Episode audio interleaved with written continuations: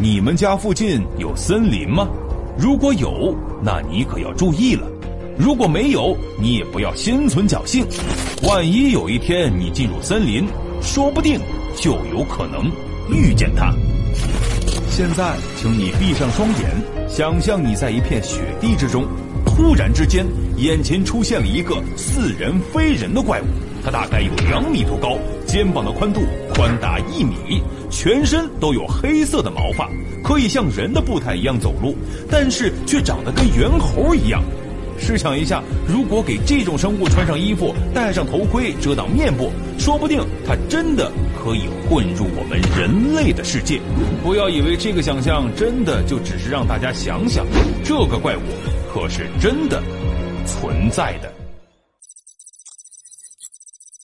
这个怪物的影像资料第一次被记录是在一九六七年十月份的美国加利福尼亚州北部的山谷地段，由摄影师帕森特公之于众。画面里的怪物就跟刚才让大家想象的画面一模一样。帕森特还自己补充说，他看到这个怪物的时候，他正在河边喝水。他察觉到这个眼前的怪物可能是大脚怪以后，就赶忙用摄像机拍了下来。但是不一会儿，这个大脚怪就察觉出了摄像机的存在，很快逃跑进了森林。因为发现了新的物种，这段记录可以说是开创世纪的，所以自然而然的也引发了诸多科学家的商讨。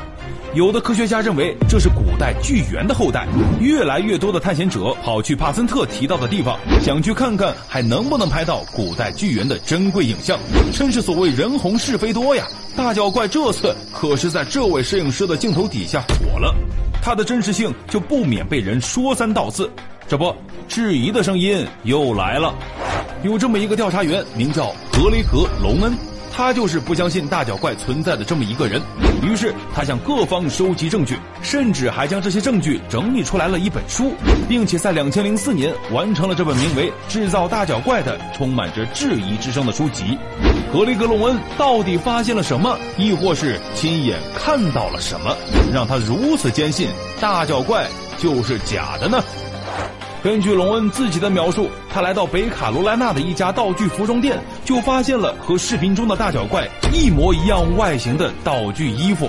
他就反复询问老板有关于大脚怪的事情，最后老板承认了，将大脚怪的道具衣服在一九六七年左右卖给了摄影师帕森特。不仅如此，隆恩声称穿在大脚怪道具衣服里的演员也找到了，他就是。鲍勃·希罗尼姆斯，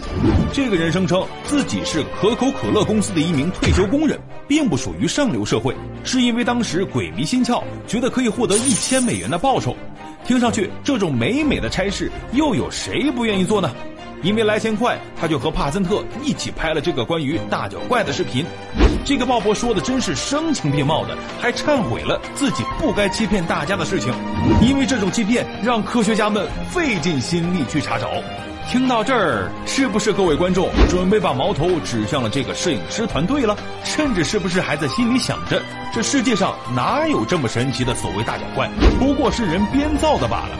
哎，你可别冲动，事件的反转可又来了。这个鲍勃可是在人家帕森特死了以后才说的这种话，当事人都去世了，你说这话还有信服力吗？很快，帕森特摄影团队中的一员就跳出来反驳了，他坚决否认了这个鲍勃讲的话，说这完全是无稽之谈。大脚怪就是帕森特摄影团队拍出来的真实画面，完全不存在活人扮演，甚至还委托了律师帮助他们辩护。如果帕森特的摄影伙伴说的是真的，那这个鲍勃和调查员格雷格可真有够缺德的。但是因为双方掌握的证据都还不是很全面，所以到现在为止也没有办法去判断这段录像的真实性。关于大脚怪的记录，当然不仅仅只有视频资料，还有很多流传下来的在报纸上的文字记录。比如，早在1811年，一位名叫大卫的探险家就声称自己看到了大脚怪的脚印，因为当时他在沿着加拿大的落基山脉前往哥伦比亚河口的时候，看见了很多脚印，